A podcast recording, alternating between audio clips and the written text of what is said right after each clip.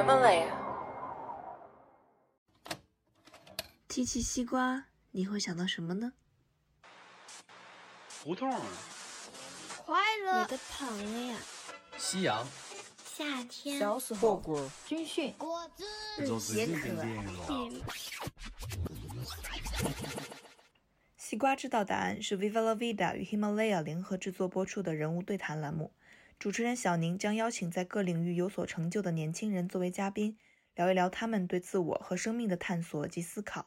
为听众呈现同样年轻却别具一格的生命状态。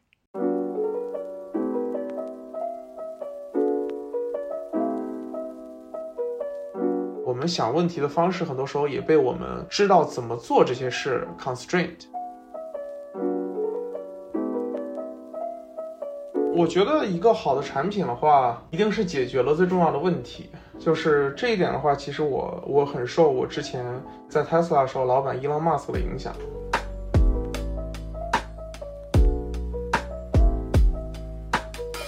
其实这也是我从清华出来的感受，就是很多时候你要比的不是你周围的同学，而是很多年你要走的这条路，然后你能不能很好的走下去。而决定这一点最重要的是你是否有兴趣。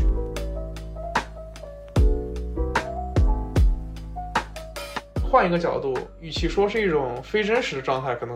它更多的是他也不得已，然后他可能满嘴概念的话，我也认识很多这样的人，可能因为他不自信，可能因为他在这样的一个新的世界里面没有办法找到自己的位置。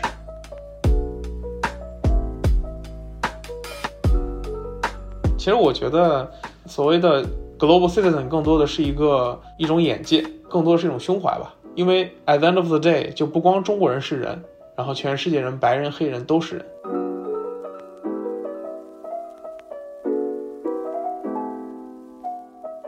Hello，大家好，欢迎收听《西瓜知道答案》，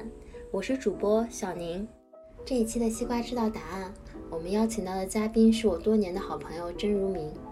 如明本科及研究生分别就读于清华大学和斯坦福大学，目前在硅谷工作。他曾作为特斯拉全球第一位中国籍的产品经理，负责亚太区的产品战略和产品团队，直接汇报给 Elon Musk，并且长时间与他一起工作。如明还曾创办独立媒体深度新闻网，也曾作为创业公司 COO 将团队从零到一搭建起来。他横跨科技、商业、时政。但是理性中却从来不缺少感性，生活中我遇到一些困境的时候，总会向他求教。今天我们来与如明对话，聊一聊他眼中自己的生命。如明跟大家打个招呼吧。大家好，很高兴和大家见面。呃，我和小宁是很多年的好朋友，很高兴能以这样的一种方式和大家聊聊天。嗯，好，那如明，我们就先来聊一聊你作为硅谷的一个这个产品经理，你一天大概的生活节奏是怎样的？比如说，你今天从早晨起来到现在，你都做了什么？然后与什么样的人产生了互动？作为一个产品经理的话，就是不同的项目、不同的公司，一个项目不同的时间，每天做的工作都不是特别一样。然后在美国的话。因为公司的产品偏运营的少一些，然后所以说其实产品的话更多的是呃数字产品。然后国内的产品经理如果有听众是国内同仁的话，可能会做更多的运营工作，这一点可能是一个主要的区别。呃，然后我的一天呢，从早上起来，呃，我一般会早上起来先看一看我今天要做什么。嗯，我一般会选一天三件我最 passionate 要做的事，这三件事会是我这一天的一个方向吧。之后的话，啊，我会有会有很多会，一方面是和呃 internal 和就是内部和外部的伙伴来沟通，然后协调，然后确保大家对同样的一件事观点是一致的，然后对优先级认知是一致的。然后另外的话就是。呃，组织我们就是呃开发团队，然后这个的话也是，呃这边产品经理一份重要的工作，就是我大概有三个团呃开发团队，然后所以说就是每天的碰头会大概就需要花掉一个半小时时间，然后另外的话我会花很多时间来想，就是呃我负责的业务之后呃要走的方向，然后花很多时间和用户来聊，我一般会采用一个就是叫做。Take me home 的 methodology 就是，具体的话就是让用户去做他平时做的事情，就可能和呃我们要聊的我的产品相关的一些事情，然后我会来观察他，呃，他可能在使用产品中的一些卡顿啊，然后一些不清楚的地方，然后很多时候要比直接问他的反馈更有用。对，大概就是这样一些主要的呃事情。然后当然有时候我可能要临近发布一个产品，我可能有大量的测试需要做。或者是在非常早期，我可能有许多许多的客户需要来聊，然后来确定方向是否正确，大概就是这样。其实我蛮好奇，就是你在这个苹果，然后在 Tesla，然后在 Intuit 这么多这个硅谷公司工作之后，做一个资深的产品经理，你怎么去定义一个好的产品，以及你怎么去定义一个好的产品经理？我觉得一个好的产品的话，一定是解决了最重要的问题。就是这一点的话，其实我我很受我之前在在 Tesla 时候老板伊朗马斯克的影响，就是因为当时因为在 Tesla 产品的所有的 review 和产品的 design 的 review 都是伊朗要亲自看的，所以说其实很多时候 feedback 可以直接提供给我们，呃，很多事儿也是他亲自在立的，然后我们来做。他总是在问我们 What is the most important thing？不断 push 我们想清楚这件事，其实这件事很难，然后坚持去做这件事更难。其实我觉得，就是这是他其实做的很对的一件事。很多时候不是他有多聪明或者超出常人，很多时候就是他觉得哦，这这是最重要的事，然后他可以排除掉所有的 assumption，排除掉所有的呃意义，然后把所有的呃资源全部放到这一件事上。说起来可能很容易，但是其实很痛苦。呃，举个例子来说的话，就比如说，嗯，在二零零二零一八年年初的时候，当时，呃，Tesla 要 launch Model Three 产品在全世界的所有的市场，然后这件事其实是对 Tesla 来说最重要的一件事，嗯的一个里程，也是一个很大的里程碑，从它历史上来说，因为 Model Three 是 Tesla 第一辆面向大众的，呃，平民的车，然后所以说，呃，非常重要。嗯，当时伊朗定的 priority 是我们先服务 Europe EU，然后再服务 China，然后这是我们产品团队的 priority。所以说，其实这件事情就导致了一个结果，就是呃，当时 EU 那边的产品出了问题，然后呃，就就拖延了，就导致在中国的项目上没有任何就没有一个工程师在做中国的项目。其实可能大家会听了会觉得很奇怪，因为 Tesla 这么大公司。为什么会这么极端呢？其实就是，呃，资源还是很有限，然后，嗯，公司也没多少钱，因为我们才刚刚盈利，当时，呃，所以说就是非常极端的在做 prioritization，非常痛苦，因为，呃，中国那边的产品其实已经开始在卖了，然后用户也开始接触到车，准备提车，然后我们很多产品不 ready，导致其就有很多。数据库的问题，然后数据不 match，然后很多产品的体验用户感受不到，很多早该 deliver 的东西推迟了很久，非常痛苦。但是这件事就是对的事情，因为伊朗想清楚了这事儿要怎么做，然后，嗯，他就很很坚定的把它做下去了。其实我觉得这点是，呃，在在 Tesla 待两年，我，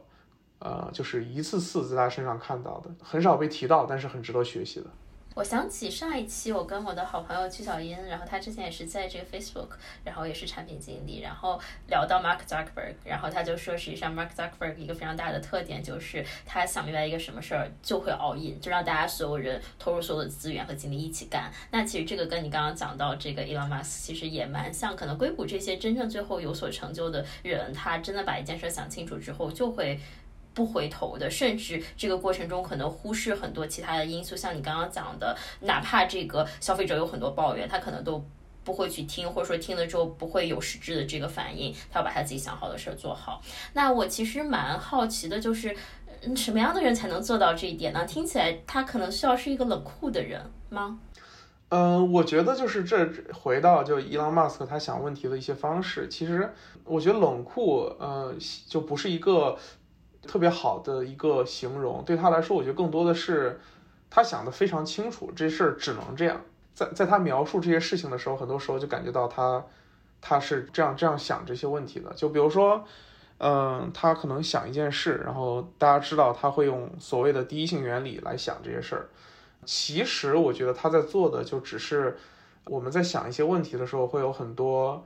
呃 layers of assumption，然后这些 assumption 我们很多时候是 unconsciously 呃 made，他擅长把这些 assumption 给揭开，然后另外的话就是我们想问题的方式很多时候也被我们知道怎么做这些事 constraint，然后这个的话他本人把这个叫做 how constraint，就是 constraint by how。然后他主要是通过把这两两种想清楚问题的阻碍给去除掉，然后这样的话，他就会想其想的非常的呃深入，然后想的很本质，然后这样的话，就其实可以发现没有那么多选择，然后就只有这样做，啊、我觉得也是他唯一的选择。嗯，嗯，曾经跟 Elon Musk 一起工作过，或者说你直接这个汇报过给他，在你做这个 APAC 的产品这块，对吗？可以具体聊聊那段时间你具体做了什么吗？以及可能跟他一起工作印象最深刻的几个回忆，好吗？就当时我在 launch 在在 APEC 区域，就是亚亚太区域 launch 呃 Model Three，以及我们整个从买车到交付的整个一套呃 digital solution，包括 customer facing 和 internal 的一些 tool，呃这样的一套产品。当时主要的话，呃我们接触点是两个，一个是讨论 APEC 区域的 business 和 product strategy，讨论我们长期来来看要怎么做。然后第二个的话就是会有一个 weekly review，然后来 review 我们产品的 update，然后 operations 的 update 这样的一个过程。当时和他确实接触比较紧密。呃，其实我觉得我呃印象比较深的是，其实是一件小事，就是当时我们在做 delivery 这个 project 的时候，就是对客户进行交付这个 project 的时候，伊朗非常坚定的要求我们所有的 delivery 过程不许有 paper，就是呃完全不能有纸张，所有的东西必须是 digital 的。然后呃，其实当时的话，大家也都知道这件事情有有有有很多阻碍，比如说中国消费者有三包卡，对吧？三包卡这个是法律规定，一定要给用户的。然后比如说我们呃在交付的时候，呃一定要有一个呃物品清单，然后要让用户签字，否则我们没有办法证明用户收到过这些东西。然后用户之后回来可能说，OK，我我当时你交付的时候缺了个东西，我们无法证明我们确实交付过这些东西，所以说这个的话是一个重要的自我保护的一个渠道。但是伊朗非常坚定说一定要去掉所有的 paper paperwork，然后后来他让步了，因为呃三包卡是 legal requirement，所以说这个没有办法。但是其他所有非 legal requirement 的 document 一定要 remove。呃，首先我来讲他为什么要这样说。其实我觉得他当时解释为什么要有这个决策，他是这样说的，就是任何一个有 paperwork 的地方，就会有一个人在那儿发这个 paperwork。然后有一个人在这儿发这个 paperwork，收这个 paperwork 的时候，就是一个 touch point。有一个 touch point 的话，就阻碍了我们这个系统 scale，就是它能够十倍的放大它的效能来运转起来，因为它需要一个人在这儿。然后如果生意规模扩大十倍，就需要十个人。所以说，呃，这就是它为什么一定要去除 paperwork 的原因，其实是为了系统更好的 scale。然后很多时候呢，会有一些 hard decision，就比如说刚才我谈到的那个。交付物呃物品清单，伊朗就坚决要求去掉它，然后最后我们也去掉了，嗯、然后当时的话，他的这个想法是为什么要去掉呢？就是他觉得，如果说我们交付给用户这么一套东西，可能包括有呃充电器呀、然后有呃脚踩垫儿，就是呃这这些东西，mat 这些东西，然后交付给他们，然后用户跑回来跟我们讲说，OK，我的这个。呃，充电器找不到了，或者充电器你当时没给我，然后伊朗的想法就是，那我们就再给客户一个，就再给他一个好了，也没什么关系。呃，对，因为用户如果找不到的话，或者用户需要两个，对我们来说成本没那么高，然后回来的人会有多少呢？嗯、然后我们看了数据，发现这样的人大概是百分之二三左右，然后我们算了成本，觉得这个事情的话是一个好的用户体验。同时成本是可以 cover 过去的，所以说这这件事我们就是这样做的，然后我们就 literally 把这个 paperwork 给取掉了。然后当时我们没有人想到这个东西能取掉，因为 everybody is against it，但是他就会觉得这事儿是呃对的事儿，然后就可以把它给去掉。哦，那这是一个非常这个反常识、非常 counterintuitive 的这么一个决定，因为你听起来好像这样会损失更多成本，但实际上可能最终包括省下的人力成本等等，其实它是一个更加理智的决定。是的，是的。其实他这件事，这这件事儿，尤其到现在来看的话，就更加正确。因为在亚太区域，现在我们服务可能超过十个国家和地区，然后交付量也是之前二零一八年年初的大概几十倍。如果我们当时依赖人工来做这些事的话，呃，其实就会多出很多很多人力成本。然后不光人力有成本，而且组织也有成本。这件事儿的话，其实是，呃，从后面来看是很很对的一件事。从早期把 customer engagement 这些 touch point 减少，然后使得呃系统运行的更顺利，然后更更流畅，其实是对的事情。嗯嗯嗯，哎，你有什么印象中他比较可爱或者比较情绪化的时候，或者比较不为人知的一面，就是能跟我们分享吗？嗯，其实，嗯，其实大家可能都以为他觉得觉得他特别忙，但其实，嗯，他很多。Day to day decision 都是由他的 chief of staff 来决定的，呃，然后可能大家觉得很奇怪，就是嗯，他为什么能 run 好几个公司？因为其实他 chief of staff 其实 extremely busy。对于他来说的话，他只看一些他觉得最重要和一些最长期的工作，嗯，大概是这样。然后，嗯，所以说其实他是他并不是一个那么能够 multi-function 的人。所以说，其实这是我对他的一个观察。呃，他的 chief of staff 就特别特别忙，就是我觉得就我在跟他交流的过程中，然后有有有一段时间长期一起工作，我觉得就是虽然他的工作听起来非常棒，但其实 I don't envy him for his job，啊，因为呃他的工作太忙了，he he literally cannot focus for more than five minutes，啊，就是他事情太多了，所以说嗯，我觉得这一点的话是我是我跟他接触，嗯，我觉得嗯没没有想到的一点。如呃，我可以再说一个我觉得他比较可爱的地方。然后，其实他有时候会说一些和工作没有关系的事，就是就是比就之前，呃，SpaceX launch 了 Falcon Heavy，然后我们当时在 product review，然后他就跟我们讲说，啊，we should go go downstairs，然后 to watch the launch，就是呃 Falcon Heavy 的 launch，然后他就。他轻描淡写的说了一句：“说 It's pretty cool. You should, you guys should check it out。”但其实我从他眼里面能看到，其实他是很骄傲的，觉得非常非常酷。但是他就不会这样说，呃，他就会说 “This is pretty cool”。然后这可能就是他对他觉得对一件事情的一个非常非常高高的一个评价，对，还挺可爱的。哎，那如果是这个一般的评价是什么？如果是负面评价，他会怎么说？负面评价，我说我我我已经我已经见见识过好多次了，就他会他会说，This is a stupid idea，他 literally 会说 This is a stupid idea，这么直接。对对对对对，更可怕的是他他前些年，然后他还会讲一讲为什么 stupid，近些年其实他就不太讲为什么 stupid，因为他事儿实在太多了，他就觉得这个事儿很 stupid，然后就完了，然后所以说你你你都不知道为什么 stupid。哎，你有跟他 argue 过一些什么吗？因为我举个例子，比如说刚刚三包卡这个事儿，包括说这个 paperless 这个事情，就是你有跟他 argue 过你的经历吗？然后你有说服过他吗？或者说，呃，跟他产生一些矛盾冲突吗？在工作过程中？有的，就比如说，其实现在在国内交付，在中国交付的话，每个地区不一样，但大概全国来说，可能有那么两三个 paperwork document 是一定要交付的。我们这个是跟他一个一个讨价还价。讨呃要要回来的，当时我们整个 team 列出了大概五十个 document，我们觉得大概有三四个是 legally required，然后还有一些是我们觉得 operational necessary。一方面可能是呃为了为我们减少损失，另外一方面可能是我们内部也需要一些 audit 嘛，我们也需要一些审计，然后需要一些财务入账的一些呃一些标准，然后这些我们也觉得是必须的，对吧？然后我们就把这五十个东西拿去跟他聊。然后最后我们大概保住了其中两三个，对他他他就是这样子，他他有这么一句话，就说 unless it's physically impossible, it's not impossible。所以说就是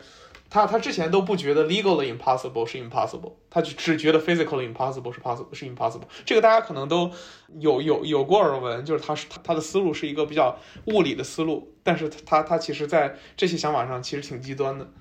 嗯嗯，如果 Elon Musk 会听取你的一个建议，你会向他提什么建议？其实我觉得他他真的做的很好，然后很多事儿的话，可能我不理解，但是他是有他的 decision making 的呃 information 和他的一些想法的。或者说提一个问题，其实我觉得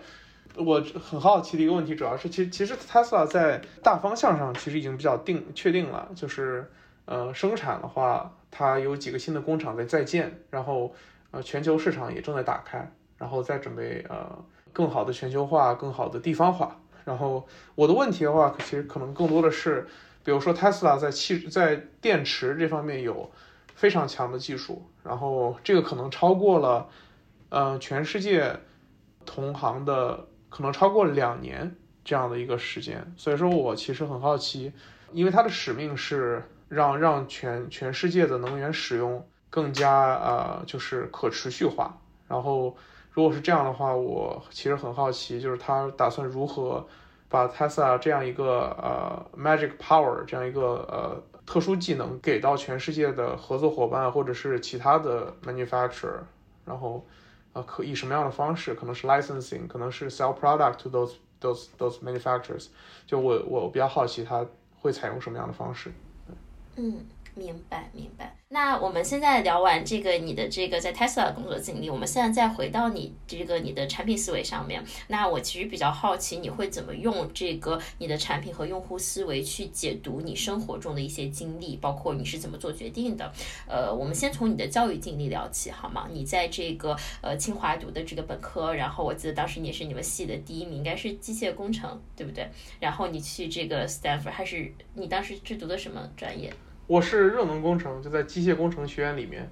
明白，明白。对你在这个清华读的这个机械工程，然后后来去这个 Stanford 读这个呃硕士，也读了 mechanical engineering。那整个这两段教育经历本身给你带来了什么？以及在你心目中一个理想的大学教育应该是什么样子的？我觉得给我的影响的话，就是从其实到清华的话，最大的最大的影响是周围有很多很厉害的人嘛。然后看到身边有很多人，其实他们都很优秀、很聪明，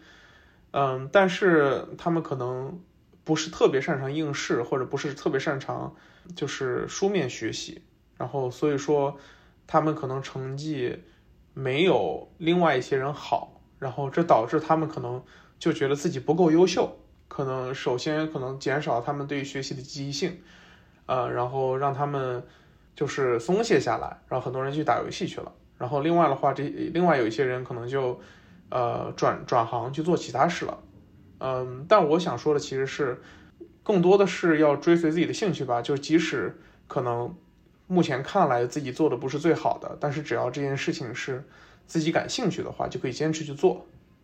其实这也是我从清华出来的感受，就是很多时候你要比的不是你周围的同学，而是很多年你要走的这条路。然后你能不能很好的走下去，而决定这一点最重要的是你是否有兴趣，这是第一点。就是我觉得在在清华这样的一个学校里面的话，能够保持住自己对于自己喜欢的事情的热情，然后保持住自己的信心，其实我觉得是最重要的。然后到 Stanford 的话，我觉得 Mechanical Engineering Department 里面有一个，嗯，就是著名的 school 叫 Design School，它其实就是硅谷。产品这个方法论的起源啊，是从这个学院开始的。包括像 Apple 著名的那个圆形的鼠标，像这些标志性的产品，其实都是这个学院的出来的一些产品设计。然后包括像现在大家耳熟能详的 Customer Centric Design，以用户为中心的设计，最开始都是从呃这个学院开始的。然后我觉得。嗯，我在这个我在 Stanford 期间上了很多，就是这个这个 department 的课，然后它是在 Mechanical Engineering Department 下面。最大的 take away 的话，我觉得就是学到的这样的一套想法吧，就是可能表面上来看，Customer Centric Design 说起来很简单，但其实做起来的话很难。一方面是大家有很多惯性的思维，然后很难做到这一点；另外一个的话就是。其实很多时候很难看得很全面，所以我觉得这是我学到的两点。嗯，哎，如明，我比较好奇，你觉得这个产品思维它边界在哪里？什么情况下不应该用产品思维去解读？我举例子，比如说你在遇到一些这个情感、感情上面的这个抉择的时候，你会应用产品思维吗？或者你会是什么样一个思考过程？呃，其实有时候也会，就就比如说，就是可能要给女朋友买个礼物，然后 然后这些的话当然是可以了，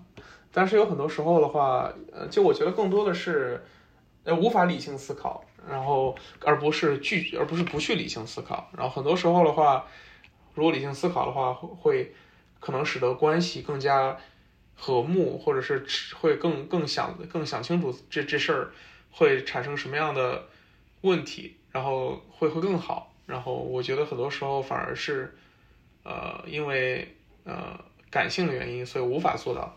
嗯，很多时候你还是希望去用比较理性的这个呃思考方式，或者说我们讲产品思维去呃做一些决策。但是作为一个人，他比较这个情感化的本性，可能阻止了你这么做，是吗？对，我觉得这个是因人而异的。就是我可能呃过于感性了，所以我会这样想。可能有些人会过于理性的话。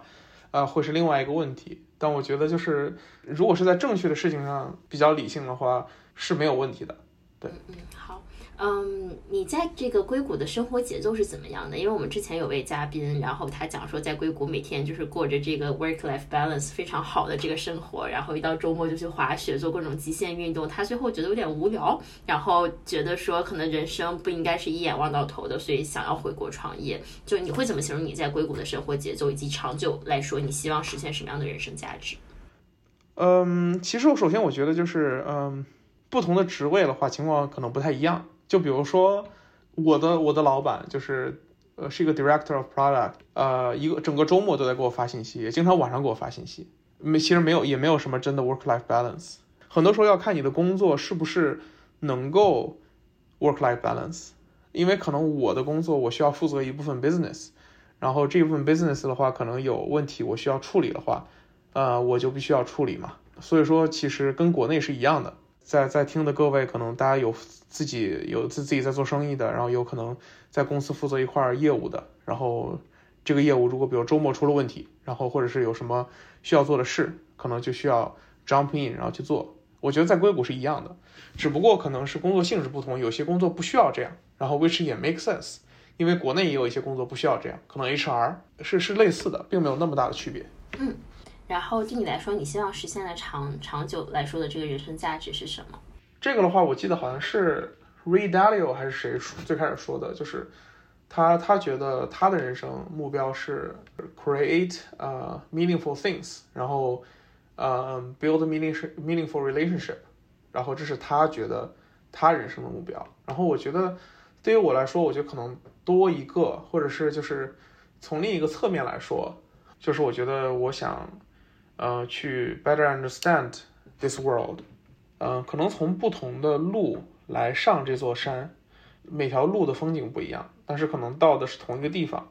可能到了同样的地方之后，可以更好的和通过其他路上来的人相互理解，能够交流，能够会心一笑吧。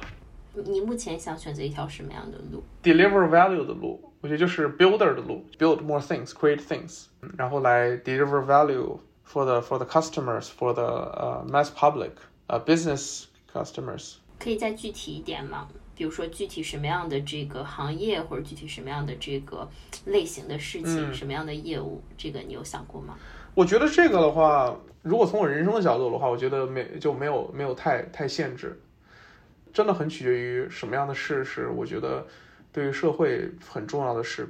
嗯，就我觉得其实没有那么就不同的行业或者不同的问题之间没有那么大区别。嗯嗯，其实说到这儿，我挺想跟你聊一件事儿的，就是关于你去跟人接触，然后跟人产生联系，或者说去认识人的这么一个呃思考框架。我为什么想聊这个呢？因为我最近有一个比较大的困惑，就是呃，我可能在过去这一两个周，或者说过去这一个月的时间，我我渐渐我对。我我我开始有一种社交恐惧症，对，因为你你咱们俩认识很久了，你知道我其实一直是对人比较 open，然后对人比较热情，然后对人非常好奇的，然后我会把我自己打开，然后也希望去认识每一种不同的生命，这也是为什么有了 Viva。嗯，但是最近一段时间，尤其对很多新认识的人呢，嗯，我会有一很多很直觉性的，然后甚至不建立在任何事实依据上的反应。我举个例子，比如说，可能当我呃跟一个人聊天，然后他口里面满是各种互联网的概念，但是他却就没有办法去讲清楚这个概念背后本质是什么，或者说这个人他可能呃表现得非常得体，甚至过于得体的时候，或者说这个人他可能。呃，比如说他其实内心非常缺乏爱，其实你能感觉出来他非常渴求，非常缺乏爱，但他非要佯装成一个非常有爱，然后获得了很多爱的人。就当我遇到这些，可能我觉得他们的共同点就是在我看来没那么真实的人，就是我会一下子我会感受到那种能量，就是我想离开，我想逃跑。嗯，不不再像之前，可能对我来说更多，我可能看不到对这些东西没有那么敏感的时候，我会觉得，哎。呃，人可能他背后都会有有意思的东西，我想去探索。那这个其实最近让我蛮苦恼的，就是我我开始有些困惑，我不知道应该该怎么去跟，就在我现在这个阶段，或者说呃经历的所有这些事情之后，怎么去真正的去认识一个人？我不知道这个方面你是怎么思考的？嗯嗯，我我其实我觉得呃我有类似的问题，就是我也我也会遇到很多这种这这这样的事情。其实我觉得我我想分享给你两个故事吧。第一个故事就是。嗯，我之前在 Tesla 时候的老板，就是我在 Tesla 第一个老板。他其实最开始刚毕业的时候是一个高中老师，之后的话自己学了编程，然后上了大学，然后后来做到 Engineering Director，是马来西亚的女性，然后大概五十多岁。他上他做高中老师学到最大的一点就是他觉得工作到现在周围的人还都是高中生，有有时候嘴硬。但其实心里面还是有很多难受的地方，然后需要帮助的地方，嗯，然后有很多就是倔强，然后有很多伪装的坚强，然后他看到大家的话，还是像看到孩子一样，然后这个会帮助他和大家的相处，因为他是以一种这样的眼光来看，我觉得这一点的话对我影响比较大，我也一直记着这个故事，就是，嗯，我觉得说的挺对的，就是很多时候的话。看这这个事情的话，换一个角度，与其说是一种非真实的状态，可能他更多的是他也不得已，然后他可能满嘴概念的话，我也认识很多这样的人，可能因为他不自信，可能因为他在这样的一个新的世界里面没有办法找到自己的位置，啊，然后这个时候的话，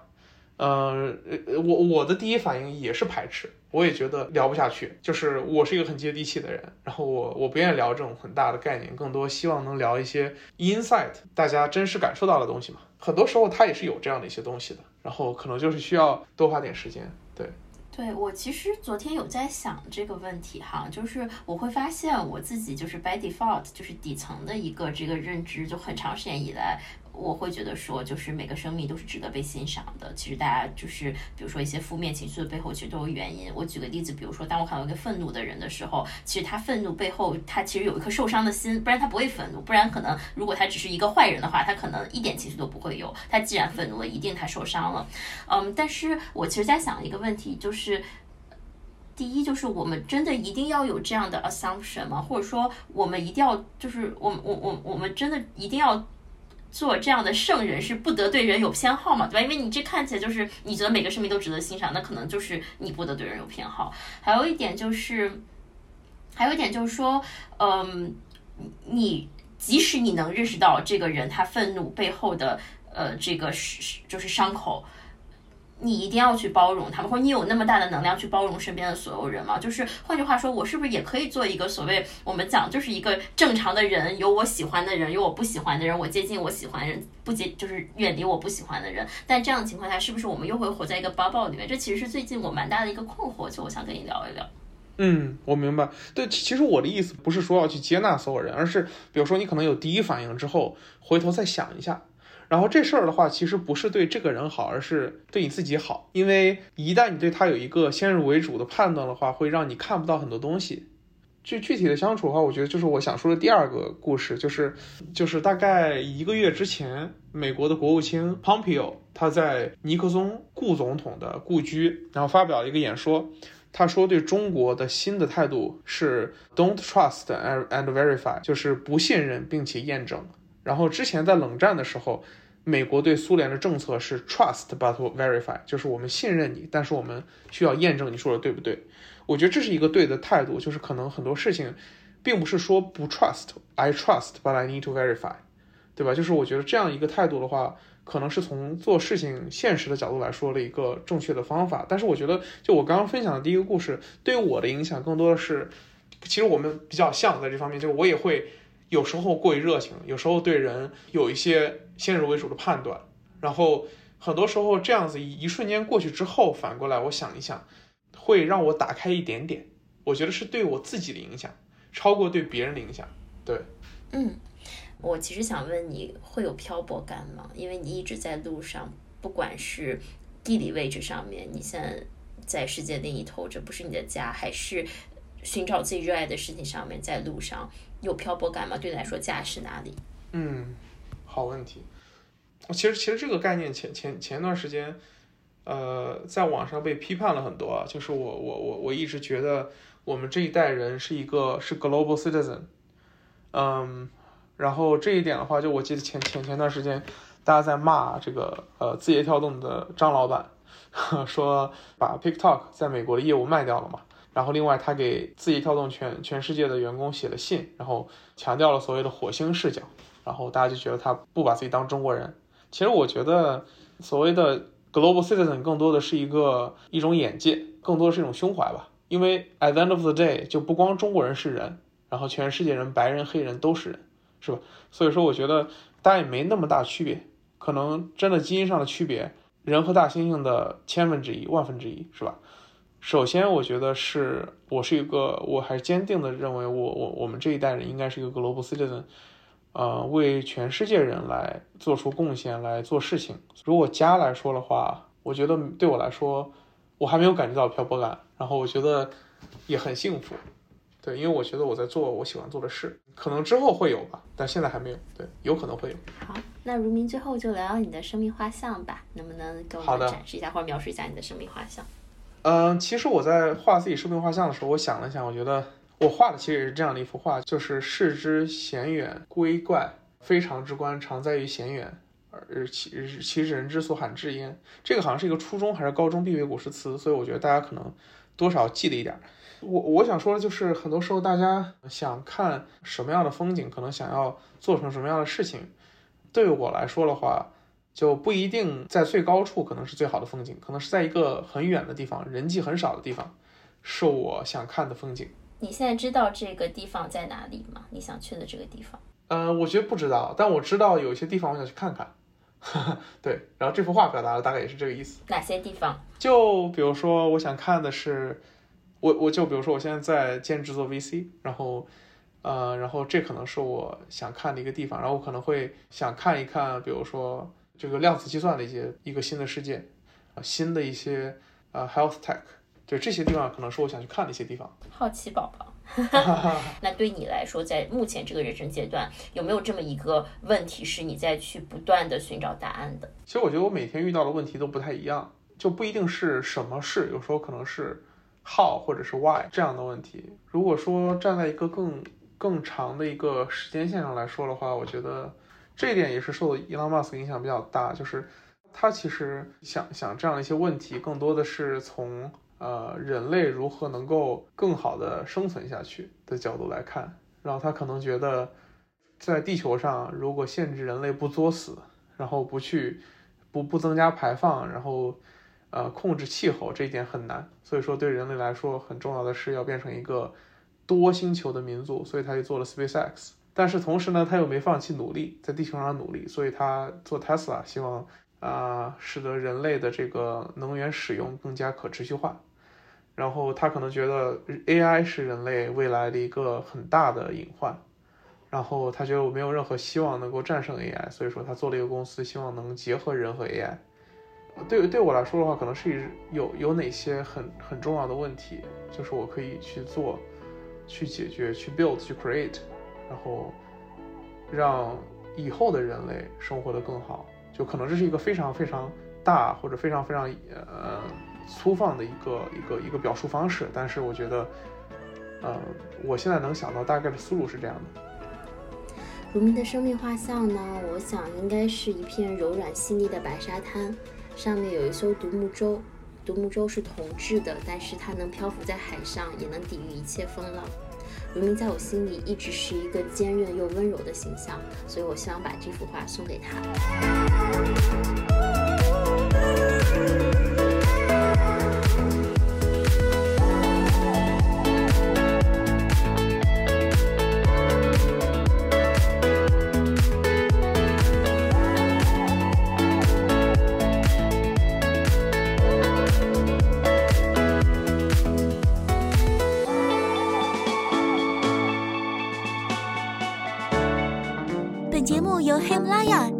制作播出。